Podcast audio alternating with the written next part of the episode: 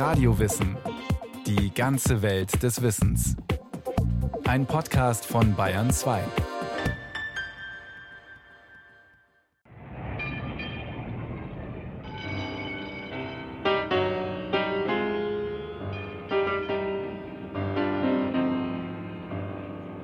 Da stehen sie, dicht gedrängt, einer nach dem anderen in der langen Schlange. Männer und Frauen, Arbeiter und ehemalige Büroangestellte mit leeren Schüsseln in der Hand. Sie werden so lange vor der Suppenküche warten, bis sie an der Reihe sind und eine Portion aus dem großen Topf erhalten. Sie haben Zeit. Sie haben keine Arbeit und viele von ihnen keine Hoffnung. Seit Wochen und Monaten sind sie auf der Suche nach Jobs. Die Aussichten sind schlecht, hier in England ebenso wie anderswo. Und es wird noch schlimmer werden, denn die Weltwirtschaftskrise hat gerade erst begonnen, im Jahr 1929, als der Börsencrash in den USA die Wirtschaft endgültig global in den Abgrund zieht. Die Politiker sind hilflos. Now, of course, one is often asked, have you some wonderful remedy? Der britische Premier Stanley Baldwin gesteht es offen ein.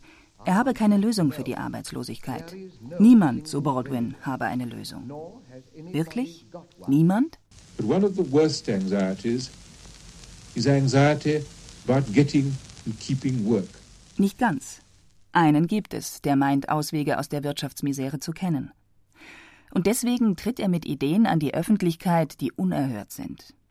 Was zum Beispiel sollen die Menschen denken, als sie an einem Wintertag des Jahres 1931 das Radio einschalten? Darin ruft er in all dem Elend tatsächlich dazu auf, munter Geld auszugeben. Darum, ihr patriotischen Hausfrauen, brecht gleich morgen früh auf und geht zu den wundervollen Ausverkäufen, die überall angezeigt sind. Niemals waren Dinge so billig, so traumhaft billig. Und freut euch außerdem, dass ihr die Beschäftigung erhöht und den Wohlstand des Landes mehrt. Es ist der Ökonom John Maynard Keynes von der Universität Cambridge, der hier seine Landsleute zum Geldausgeben antreibt. Was sich wie die Idee eines exzentrischen Professors anhört, stammt von einem Mann, der sich nicht scheut, gegen die ökonomischen Konventionen seiner Zeit zu denken. Für die Menschen und für die Ökonomie wird das noch weitreichende Folgen haben.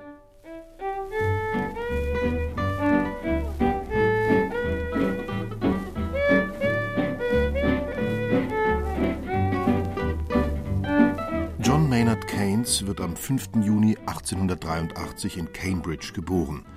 Zunächst sieht es nicht so aus, als würde aus dem kränklichen und stotternden kleinen Maynard ein Mann werden, der die ökonomische Zunft seiner Zeit mit bahnbrechenden Ideen herausfordern sollte. Doch die Voraussetzungen sind gut. Hineingeboren in eine gebildete Familie, die Wert auf umfassende Erziehung legt. Der Vater Universitätsprofessor, die Mutter politisch engagiert. Man nimmt rege am kulturellen Leben teil, besucht gemeinsam Theateraufführungen und macht Reisen ins Ausland. Bald kommen die besonderen Talente des kleinen Maynard zum Vorschein. Und zwar nicht nur auf einem Gebiet. Nach dem Besuch des Elite-Internats Eton studiert er in Cambridge Mathematik und alte Sprachen. Er tritt Debattierclubs bei, macht Wahlkampf für einen liberalen Parlamentskandidaten, schließt Freundschaften mit angehenden Schriftstellern und Malern, hat mit einigen von ihnen Affären und erste gleichgeschlechtliche Beziehungen. Ein schmaler Mann mit großen Ohren und einem dünnen Schnurrbart. Egal, seine Dozenten und Mitstudenten sind hingerissen von Keynes Ausstrahlung und seiner ständig wachen Neugier auf alles. Ein Zeitgenosse über dessen Intellekt, Mr. Keynes versteht es, klar zu denken, ohne sich dadurch bei den verworren denkenden Leuten unbeliebt zu machen. Das ist eine bemerkenswerte Eigenschaft. Sie zeigt, dass er außer der weniger bedeutenden Gabe der Klugheit auch die große Gabe des Einfühlungsvermögens besitzt. Über seine Freundschaft mit Intellektuellen, Malern und Schriftstellern findet er auch Zugang zur berühmten Bloomsbury Group, einem Kreis von Gleichgesinnten, die ihr Interesse an allen kulturellen Dingen ebenso wie die Lust an der offenen Debatte teilen. Mit 25 wird der umtriebige Keynes Dozent für Ökonomie an der Universität in Cambridge. Auch dort brilliert er durch seinen Scharfsinn. Die nächsten Jahre vertieft er sich in die Währungs- und Geldtheorie und macht sich damit einen akademischen Namen. Berühmt aber wird er mit einem Buch über den Versailler Friedensvertrag, Enttäuscht von seinen Erfahrungen als Delegierter bei den Friedensverhandlungen nach dem Ersten Weltkrieg, kritisiert er die Reparationspflichten, die Deutschland auferlegt worden sind. Das Buch wird ein Bestseller. Seinen heutigen Ruf aber erlangt er durch seine Analyse der Weltwirtschaftskrise. Er meint, mit seinen theoretischen Prinzipien die Lösung für den wirtschaftlichen Aufschwung gefunden zu haben. Keynes Ökonomie der Krise. Erste Erkenntnis: keine Wirtschaft ohne Käufer. Die Auslagen der Geschäfte sind gut gefüllt, an Waren herrscht kein Mangel, die Preise sind sogar gesunken. Doch die Arbeitslosen und ihre Familien können sich Anfang der 30er Jahre an den Schaufenstern nur die Nasen plattdrücken und von den Produkten träumen. Wenn niemand Waren kaufen möchte, ist es sinnlos, sie auf dem Markt anzubieten und zu produzieren. Wo dagegen niemand Waren produziert und sie auf dem Markt anbietet, kann keiner sie erwerben. Es herrscht eine Wechselwirkung von Angebot und Nachfrage, die aber lange sehr einseitig betrachtet wurde. Denn wie Nachfrage in einer Volkswirtschaft entsteht, dafür hat sich die klassische Ökonomie vor Keynes lange Zeit nicht interessiert. Was produziert wird, so hat man geglaubt, fände schließlich auch Abnehmer. Und so würde der Marktmechanismus automatisch Angebot und Nachfrage ausgleichen und die Wirtschaft wäre im Gleichgewicht. Aber genau das ist sie eben nicht, damals in den 1930er Jahren. John Maynard Keynes will daher an diese Theorie nicht mehr glauben. Er wagt es, das Gegenteil zu behaupten. In einem früheren Interview erklärte der inzwischen verstorbene Wirtschaftshistoriker Christoph Buchheim eine der großen Leistungen von Keynes. Ich würde sagen, dass er erstmals sehr prominent auf Ungleichgewichte hingewiesen hat in der Wirtschaft, die auftreten können, die dauerhaft sein können, wo es keine automatisch wirkenden Mechanismen geben muss, die zum Gleichgewicht intendieren. Das war ja immer die Vorstellung der Klassiker. Diese Ungleichgewichte erklären sich Keynes zufolge dadurch, dass die tatsächliche Nachfrage in der Wirtschaft durch eine Vielzahl verschiedener und zum Teil unberechenbarer Faktoren bestimmt wird. Wirtschaftliche Gleichgewichte mit Vollbeschäftigung sind für Keynes ein seltener Ausnahmefall. Die lang anhaltende hohe Arbeitslosigkeit zeigt das deutlich. Millionen Menschen bieten in der Wirtschaftskrise ihre Arbeitskraft an und keiner will sie einstellen. Unternehmer produzieren Waren und wollen sie verkaufen, finden aber keine Käufer. Kein Wunder. Arbeitslose sind schlechte Konsumenten. Schon früh, noch bevor die Weltwirtschaftskrise das volle Ausmaß angenommen hat, warnt Keynes. Wenn wir einfach dasitzen und nichts tun, werden wir in sechs Monaten oder in einem Jahr mehr als eine Million Arbeitslose haben. Das ist der Grund, weshalb ich den Eindruck habe, dass es sich lohnt, es mit irgendeiner radikalen Politik zu versuchen, selbst wenn sie Gefahren birgt.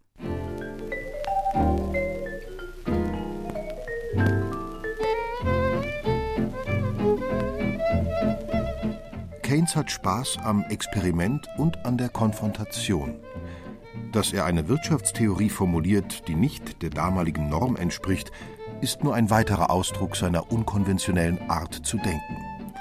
Mit Rückblick auf seine Erfahrung im Bloomsbury-Kreis, dem übrigens auch Virginia Woolf angehört, schreibt er: Wir lehnten die gewohnte Moral, die Konventionen und die traditionelle Weisheit vollkommen ab. Wir waren, heißt es, im strikten Sinne des Wortes Immoralisten. Wir anerkannten keine innere Richtschnur, die uns gezwungen hätte, uns anzupassen und zu gehorchen. Im Bloomsbury-Kreis lernte er auch seine Frau Lydia Lopokowa kennen, eine russische Balletttänzerin. Als er sie im Alter von 42 Jahren heiratet, beginnt für den etablierten Wirtschaftswissenschaftler ein neues Kapitel in seinem Leben. Die Zeit der Affären und der wechselnden Beziehungen mit Männern ist Vergangenheit. Zurück bleibt nur mehr eine Liste, auf der Keynes seine Liebhaber mit Namen und Jahresangaben aufschrieb. Auch hier ganz ökonom. Die Ehe verläuft glücklich. Er ist begeisterter Zuschauer ihrer Auftritte als Theaterschauspielerin, sie begleitet ihn auf seinen beruflichen Reisen. Keynes arbeitet weiter als Journalist, als Wirtschaftswissenschaftler an der Universität und immer wieder als Berater für die britische Regierung. Manche seiner Vorschläge setzt sie um, seine Idee zur Bekämpfung der Arbeitslosigkeit jedoch nur halbherzig. Dabei klingen die Grundprinzipien seines Denkens doch ziemlich vernünftig.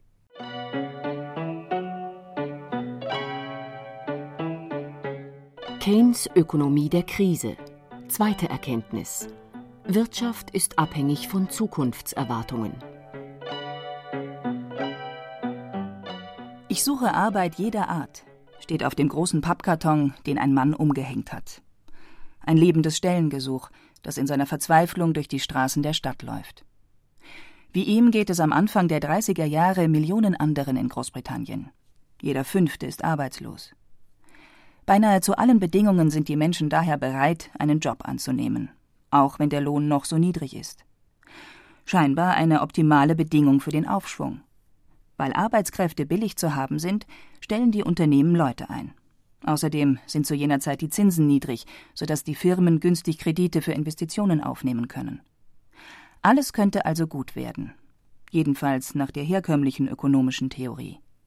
Die Realität aber sieht anders aus. Trotz niedriger Löhne und Zinsen kommt die Wirtschaft nicht in Schwung. Keynes ist nicht überrascht, denn ihm war klar, es kommt nicht auf das Angebot, sondern auf die Nachfrage an. Nur wenn die Unternehmen damit rechnen, ihre Produkte verkaufen zu können, investieren sie und stellen Arbeitskräfte ein. Ob es zu einem Aufschwung kommt, hängt also von den Erwartungen über die Zukunft ab, und die ist eben leider unsicher. Das zuzugeben, ist völlig neu in der Wirtschaftswissenschaft zur Zeit von Keynes. Neu ist auch, dass er der Unsicherheit, der nicht vollkommenen Voraussicht einen Platz in seiner Theorie eingeräumt hat, also der Unsicherheit des Wissens über die Zukunft und ähnliches, was vorher ja im Allgemeinen auch wegdefiniert wurde.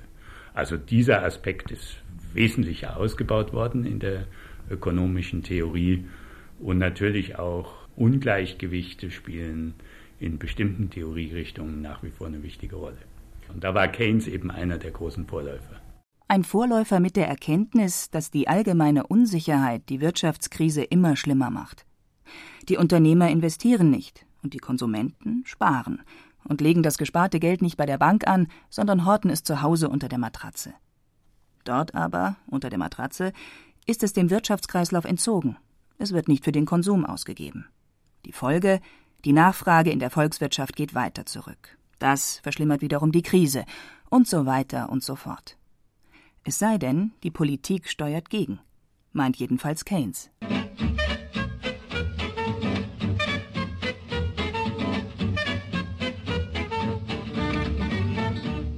Die wirtschaftlichen Turbulenzen der Zwischenkriegszeit verschonen übrigens auch den Meisterökonomen nicht. Keynes hat bereits nach dem Ersten Weltkrieg am Devisenmarkt spekuliert. Anfangs schien alles ganz einfach, wie er seiner Mutter schreibt. Geld ist eine eigenartige Sache.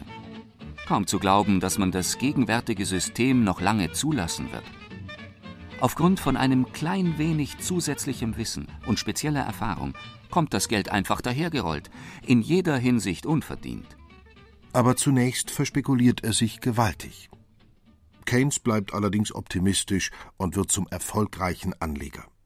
Er arbeitet neben seinen anderen Tätigkeiten als Portfoliomanager zweier Versicherungsgesellschaften und kümmert sich außerdem um die Finanzen seiner Universität Cambridge. Längst ist er ein etablierter und angesehener Gentleman, der es sich leisten kann, Geld als etwas Nebensächliches zu betrachten. Ein Snob, der von einer Welt träumt, in der das Streben nach Besitz der allgemeinen Verachtung anheimfällt. Die Liebe zum Geld als Besitz, zu unterscheiden von der Liebe zum Geld als einem Mittel für die Genüsse und die Wirklichkeiten des Lebens, wird als das erkannt werden, was es ist. Ein ziemlich widerliches Leiden, eine jener halb verbrecherischen, halb krankhaften Neigungen, die man mit Schaudern an die Fachleute für geistige Erkrankungen verweist.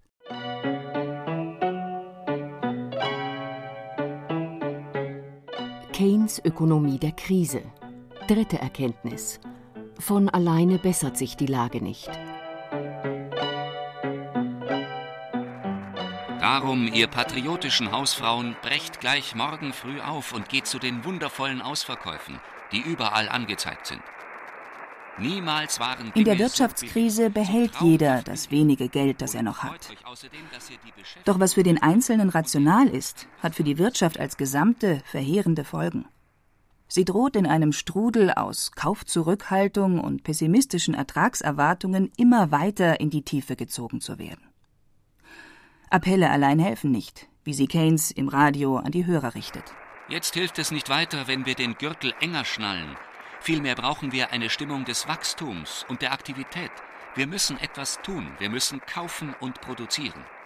Aber die Bürger haben mit ganz anderen Problemen, mit Überlebensnöten zu kämpfen, als durch ihren Konsum die gesamte Volkswirtschaft zu retten. Daher fordert Keynes vom Staat, dass er das große Ganze im Blick hat und als Akteur einschreitet. Da hat er eben gesagt, um die Nachfrage zu steigern, muss sozusagen die Initialzündung vom Staat ausgehen durch erhöhte Staatsausgaben und dann gibt es erhöhte Einkommen und der Multiplikatoreffekt bewirkt dann, dass der Staat sich dann auch wieder zurückziehen kann. Der Staat soll die Nachfrage schaffen, durch Programme für den Bau von Wohnungen und Straßen oder durch andere Investitionen. Er glaubt, dass die Menschen durch die staatlichen Investitionen wieder Arbeit finden und Lohn erhalten, den sie dann wiederum ausgeben. Es entstünde weitere Nachfrage in allen Bereichen der Wirtschaft, wie Keynes selbst in einer Radioansprache erklärt. Ein guter Teil davon stellt zusätzliches Einkommen dar. Und diejenigen, die es erhalten, werden das meiste davon ausgeben, wie gewöhnliche Menschen das eben tun. Mit diesen Ausgaben werden weitere Menschen in Beschäftigung gebracht und so fort. Das Geld wird, wie man so schön sagt, zirkulieren.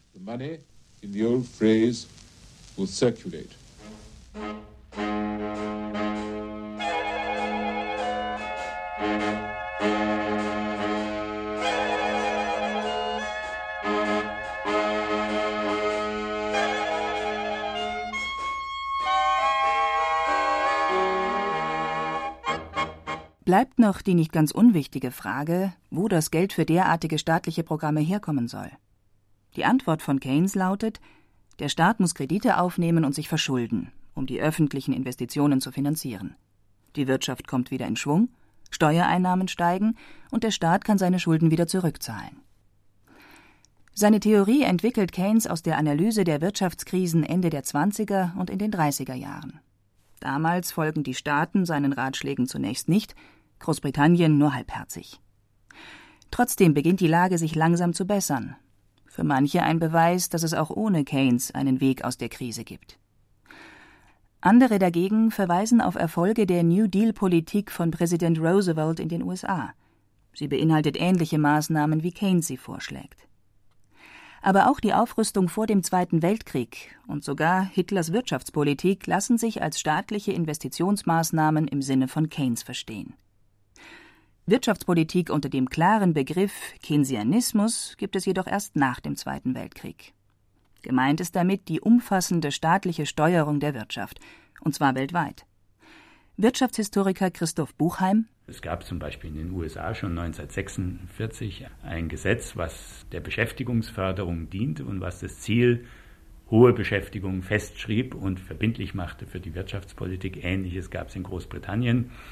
Deutschland fiel ein bisschen heraus, aber ich meine, in den 60er Jahren setzt sich auch in der deutschen Wirtschaftspolitik der Keynesianismus durch. Also es ist im Grunde selten, dass eine bestimmte Richtung der Wirtschaftstheorie so dominant in der Wirtschaftspolitik verschiedener Staaten praktiziert wird. Seitdem würde ich sagen, gibt es nicht mehr einen Ökonom, der so dominant die Wirtschaftspolitik bestimmt hat, und vorher gab es es auch nicht. Und tatsächlich gelten für viele die 50er und 60er Jahre als das goldene Zeitalter des Kapitalismus. Also Ende gut, alles gut? Nicht ganz. Keynesianismus kommt aus der Mode und wird gar zum Ziel heftiger Attacken. Er habe zwar die eine Art von Problemen gelöst, dafür aber ganz andere, ebenso große Schwierigkeiten verursacht zum Beispiel eine zunächst mäßige, aber dann Ende der 60er und in den 70er Jahren doch beträchtliche weltweite Inflation, ein massiver Anstieg der Staatsverschuldung, der ja dann auch zum, die Ökonomen sagen, Crowding Out führt, also zur Verdrängung von privaten Investitionen und zu einem Rückgang der Investitionslust bei den Unternehmen weil sie eben sahen, dass die Staatsverschuldung explosionsartig zunimmt. Das bedeutet für die Zukunft erhöhte Besteuerung der wirtschaftlichen Leistung und das entmutigt natürlich Investoren. Keynes selbst hat weder den enormen Einfluss seiner Ideen noch deren Niedergang erlebt. Dabei ist er einer der Architekten der Weltwirtschaftsordnung nach dem Zweiten Weltkrieg.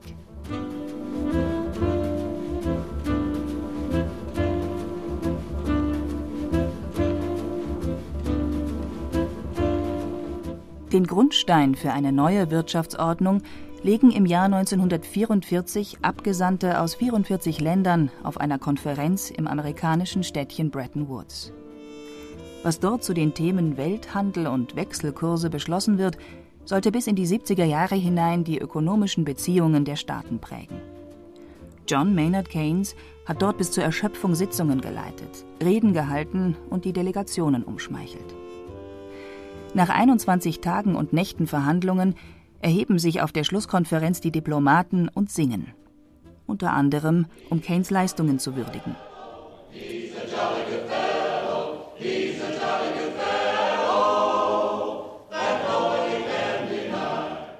Zwei Jahre später, am 21. April 1946, stirbt Keynes nach einem Osterausflug 62-jährig an einem Herzinfarkt.